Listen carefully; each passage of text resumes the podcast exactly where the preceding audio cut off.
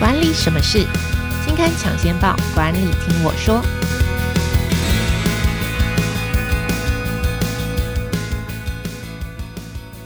Hello，听众朋友们，大家好，我是经理人月刊的文稿主编邵贝萱，我是贝萱，欢迎收听经理人 Podcast 管理什么事单元。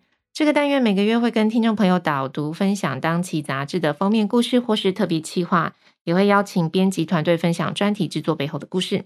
那今天要谈的是《经理人月刊》二月号的封面故事，图解四十二种商业思考框架。那我们今天邀请的是《经理人月刊》的采访编辑刘耀宇 Andy，我们来请耀宇跟大家打个招呼。嗨，各位听众朋友，大家好，我是这一期的主题封面故事负责人 Andy。嗨，OK，那今天我们要跟大家来谈的是图解四十二种商业思考框架。首先，我要来问一下耀宇，就是。到底什么是思考框架？就是我们思考的时候，诶，看见事情，看见问题，我还需要一个思考框架吗？这个思考框架到底可以帮助我什么？嗯，思考框架其实这四个字就是听起来好像可以意会，可是它其实是有点抽象的概念。那我想先用，就是不知道最近大家可能都或多或少在网络上面有看到一个游戏叫 Wordle，它其实是一个英文猜字谜的游戏。那 OK，嗯，我最近蛮常玩的。那它其实很简单，它就是五个空格，然后你就想办法去猜出这五个空格是什么英文单字。那简单来说，这五个空格的话，其实每个人的猜法就不一样啦。有些人会先从字首开始猜，嗯、有些人会从字尾开始猜。嗯、那像我的话，我会先把母音都套在上面试试看。OK，那其实我刚刚说的这三种，其实它就各自代表着不同的思考框架。所以简而言之呢，我们给思考框架一个简单的理解或定义，它其实就是我们在看待问题或看待事件的时候，我们怎么去理解它。嗯，我们理解角度是什么？OK，对，所以像刚刚那三种，我从自首去套的人，我从自尾去套的人，他的思考框架可能就不一样。就等于说我我遇见一件一个问题或是一个很多资讯的时候，我在我的脑袋里面先帮我的思考分类，就像你刚刚讲的这个字谜游戏，我可能先从自首开始猜，就是同样自首的我都。分类在一起，放，放在一起，然后字尾有人是从母音，对，那思考就是我自己的脑回路里面先有一套整理事情的方法，梳理事情的方法。对，这简单来说就是思考框架。OK，那但是这一次的主题是四十二种商业思考，你知道商业思考是一个很庞大的命题耶。我做策略选择，我是一种商业思考；我做专案，我在做管理专案的时候也是一种商业思考；我绩效考核、组织营运，全部都是在商业思，包山包海。我怎么知道我什么时候要用？哪一种思考框架？而且这四十二种可以全面的包含，我在做商业决策的时候做都可以用到吗？不敢说全面了，不过应该是大致有包含，因为我们这四十二种的这个思考框架其实是来自于大概十几到二十本这个在谈这个思考框架的书，那我们把它全部罗列整理一下，然后我们基本上是按照问题它的发生频率，像有些问题是偶发性的，是单一事件的，嗯，那有些是结构面的，可能是你这个产业 always 就常常发生这个问题，嗯，然后另外一个分类因素是，那我的解法相对应的是比较创意、灵活、发散式的解法，还是是收敛逻辑、有系统的解法，所以我们按照这问题成因跟解法的属性去分类六大情境。那我们这次其实四十二个框架，分别是在有六个应用的情境。那像是我在遇到问题不知道是发生在哪里的时候，我们其实可以适用逻辑推导。那如果是我知道问题，可是不知道点子，那我们可以用创意发想。那后面的话还有其他像是专案进度管理啊，然后或者是权衡得失，就是我有两个选项在眼前，我不知道下哪一个决策。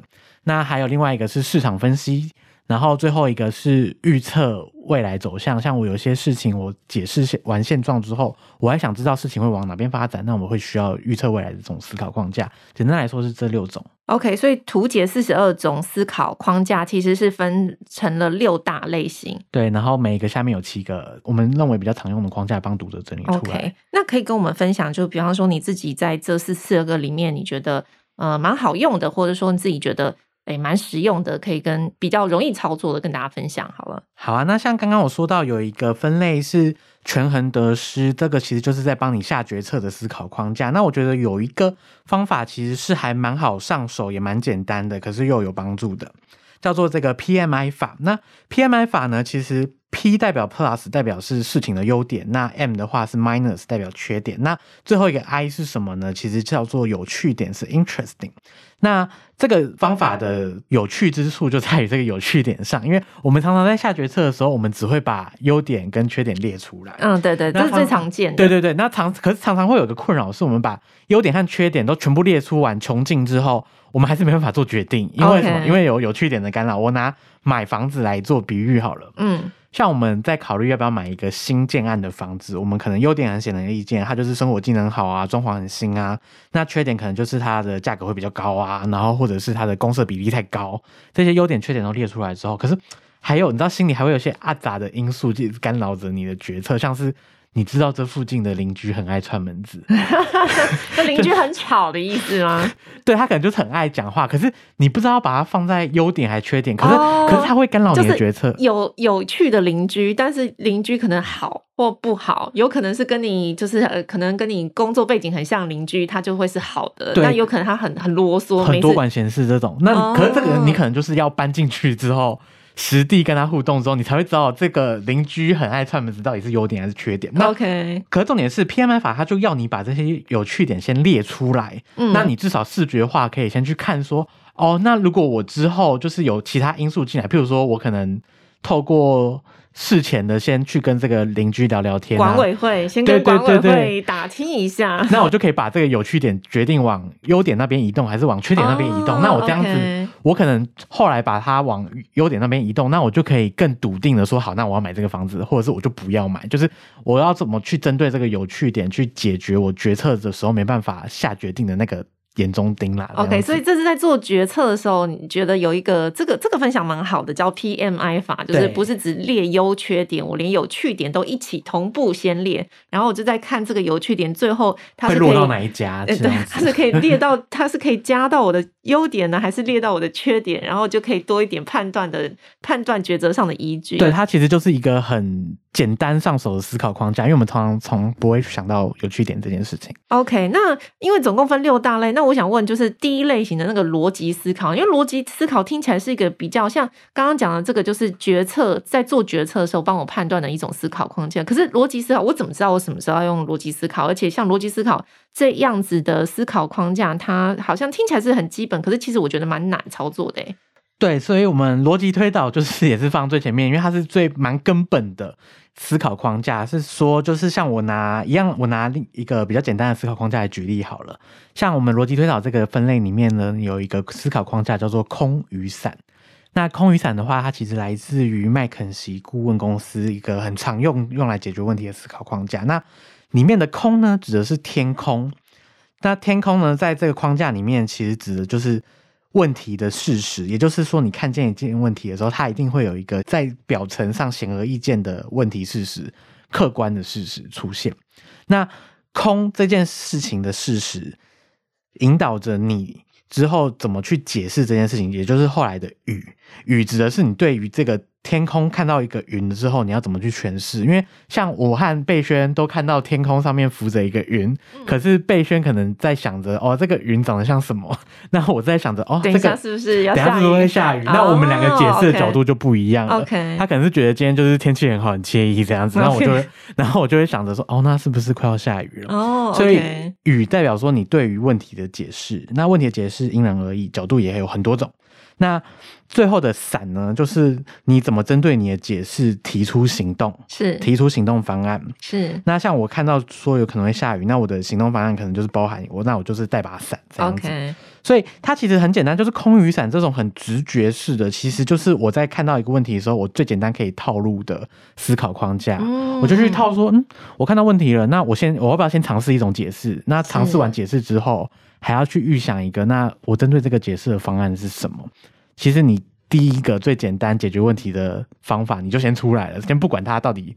有没有用？所以听起来逻辑推导听起来蛮难的，可是实际上它可以简单到，假设以这个例子来说，就是空余三法。我先观察一个事实，看到天空，观察天空上面有什么，是。然后接下来我做一个天空上面有什么，接下来我自己做一个自己的诠释，或是下一步的解析。我看到有一朵云，有人可能觉得它下雨，接下来下雨，有人觉得啊，今天天气比较凉爽。嗯、那针对这个我观察到的现象。做出来的解释，然后再拟出下一步行动。所以逻辑推导也可以落到这么简单的这个三步骤。对，三步骤其实你就可以先帮你的问题找出一个初步的解法了。哦，OK，好，因为我们这次介绍四十二种嘛，那总共分了六大类、六大情境，每一种情境大概都介绍了七种解法，七个图解的思考框架，思考框架的图解。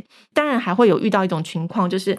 就是如果我遇到的陌生的情况，就比方说像我们六大分类，有的是需要逻辑推导，有的是我欠缺创意发想，我是要做市场分析。可是我今天如果遇到的问题是，我不知道我现在遇到的问题就是它是一个很陌生的情境，我没办法落入到这个六大类，或是我很难判断我该落入那那哪一类的时候，我应该用什么样子的思考框架或者思考方式来解决问题呢？嗯，对，就像我们这次虽然罗列了四十二种，可是针对贝轩刚刚讲到，就是对陌生问题的处理，我们其实也没有遗漏，我们放在后面，就是 OK。我们在后面的话，其实有谈到说，像呃《造局者》这本书，他在谈思考框架，那他其实就有提出说，其实人在面对陌生问题啊，你其实要从一个陌生问题去零到一的建立一个思考框架，其实不外乎这大概是四个步骤。可以建立思考框架。那第一个就是我们刚刚不是讲过，就是逻辑推导，其实是我们在做思考框架最基本的一个东西。那其实第一个步骤也一样，是确认事情的因果关系。因为凡事我们都要先理解它的因果关系，我们才有办法去做出预测，才知道自己该做什么样的行动。所以，无论这个问题你有没有遇过，或者是你不知道它是什么样属性的问题，你先确认因果关系。譬如说。其实任何事情不外乎就是人事实地物嘛，你把这个问题的因素拆开来看，是，所以你就可以看出说，可能这个事件是某个人在某个时间做错了什么事情，才导致了这个问题。OK，对，你先做一个假设，先不管这个假设对不对，你先有一个这个假设在嘛。嗯，对，那可能就是想说，嗯，这个人在这个时间做错了这个事情，所以才有这个问题。那我们就进入第二步，第二步就是。假设现状之外的可能性，那什么意思呢？我刚刚不是有个假设叫做这个人在这个时候做错的事情嘛？那我就假设他这个时候没有做错事情，所以就不会发生这个问题。对，如果如果成立的话，那就是不会发生嘛。我就是，所以就是人的问题，就是人的问题。他在那个时间不要做那个事情就好。可是. 可是，可是，如果我假设我在想象这件事情的时候，我发现说，哎。不对啊，那个人那个时间什么事情都没做，这个问题还是会发生。我只想，Okay. 那是不是我的因果关系？我就是重新去想一下，或者是我就是要去找其他症结点。也许是那个地方有问题，uh, 所以那个人不管做什么都是错的。OK，对，所以其实第二步有点像是再回去帮你确认说这个问题的症结点到底在哪里。是，因为譬如说，假设像我们刚刚就是说的，这个人在那个时间做错事情了。嗯，那我们在。第二步骤去想象现状现状之外的可能性，也发现哦，真的是，真的是他那个时候不要做那件事情，就没有这个问题了。OK，那我们第三步骤就是要找出行动方案。那我们就是。找出，譬如说一些防呆机制啊，啊，我们让那个人在那个时间就是不要做错这件事情，就不会做到那件事。对，譬如说他是在上大夜班的时候数错钱，那我们是不是大夜班就加一个就是会计系统还是什么的？OK，意思就是不该让大夜班来数钱，对，或者是那个时候就是精神不好，就是不要数钱这件事。OK，对，所以其实一二三步骤，简单来说，它其实基本上就导出一个思考框架。你看，你从。确认因果关系到假设现状之外的可能性，然后再从这个可能性中看到症结点，症结点之后你再对这个症结点对症下做下一步的行动的策略，对症下药，想这个行动方案要怎么设计。OK，其实大致上就完成一个思考框架。那第四步骤呢？其实基本上是你有时候可能前三步骤的思考框架，可能它的解法不好，或者是像我刚刚说你的假设不成立，是，然后你换来换去都还是找不到。那其实第四个步骤是告诉你说，你也许去。参考同业的做法，或者去参考前辈的做法，叫做你去跟别人借鉴他们的思考框架，就参考别人的经验。如果别的也许同业发生同样的问题，他怎么解决的？对，或前辈发生什么样的问题，他怎么解决？就是这问题对你来讲是陌生的，可是也许对别人来说不陌生，他其实已经有一个。寄存的思考框架在那边，哦，那你去跟他借鉴，okay, 了解。对，所以这大概是就是怎么去针对面陌生问题建构自己的思考框架的一套步骤，这样子。了解。那在这四十二个就是呃思考框架里面，你自己有试验过哪些思考框架？会觉得说我这次做起来觉得啊，这个框架或这个思考模式蛮好玩的，想跟大家分享。我觉得作为就是杂志编辑，就是我觉得有一套这个在那个进度管理的那个分类里面有一套叫做 PERT 法的这个框架，每天面对呃每个月都要面对截稿压力的时候，PERT 是你最好就是觉得这四十个应该是蛮好用的朋友。Okay, 我稍微解释一下 PERT 这四个英文字是什么，叫 Program Evaluation Review Technique 是吗？对，那它其实就是在讲，就是你怎么去。加总一项专案里面各个任务所需要耗费的时间，然后去精算每一项作业的缓冲期。我举例来讲好了，嗯，我们在做杂志，我们需要跟摄影还有美编跨部门合作。是，那我先，我作为一个编辑，我先把我要做的是每一项任务摊出来。假设说我做一一期杂志，我总共有四个步骤，一个步骤大概需要一天。OK。好，那我就去估算说，那我可能我在进入第二个步骤的时候，我有一些文字在手上的时候，我就可以发给摄影，让他去做图，嗯，去找图，嗯，那所以我就可以跟摄影说，哦，你最快可以工作的时间是我进入第二个步骤的时候，Okay. 可是在我进入第四个步骤的时候之前，你就要把你做好的图交给美编，他才可以把这个图就是修好，然后加进我的这个杂志的稿里面。所以其实基本上他就是帮你先把。自己的 schedule 摊开来之后，去找出说啊，那你最晚你什么时候要把东西发给摄影，他才可以开始动工？那最晚他什么时候要把东西交还给你？这样你才好去跟摄影沟通说，哎、你第二步骤的时候可以开工喽。那你最晚第四步骤要把东西交给我。哦，OK，所以就有点像是我自己摊开我自己，就是。我自己先摊开我自己做这做完这件事情的 schedule，嗯，然后拆成了好几个步骤。对，那我做第四个、第五个步骤的时候，跟跨部门的合作的人，其实他第二个步骤就已经要交到什么样子的工作流程，然后这样子盘点在整件事情当中每一个人的进度。对，你也比较好去盯啦，然后你也可以给他一些比较具体的时程，他才会知道说。哦，那我我估一下，我大概什么时候要做完这件事情？哦，其实我觉得这是在跨部门合作上就是蛮实用的一个思考框架，所以这是蛮适合做专案管理的时候可以参考的思考框架。对，没错。OK，了解。我自己这一次在读这个 Andy 制作的专题中，我有一个小小的学习，嗯，就是比方说像很多软体工程师，大家都会讲说，哎。是不是就是业界常常用，大家都看到那种便利贴法有没有？嗯，我终于知道便利贴法的原文叫什么了。便利贴就是大家看到软体工程师常常就是贴一大堆便利贴，然后把各种发散的点子集合起来。原来这个便利贴法叫做 KJ 法。为什么叫 KJ 法呢？因为这个方法是东京工业大学的教授，好，然后是文化人类学家。川喜田二郎开发啊，KJ 是他的英文姓名的首字母。那他的方法就很简单，就是比方说你针对一个主题，然后团队所有的人就对这个主题做很多发散的 idea。就假设我们今天是要呃想一个针对团队凝聚向心力的这个制度或是福利好了，然后所有所有的人都写写了很多很多的点子，然后接下来就集合大家的便利贴，然后把这些便利贴分门别类。比方说，有的人可能是说。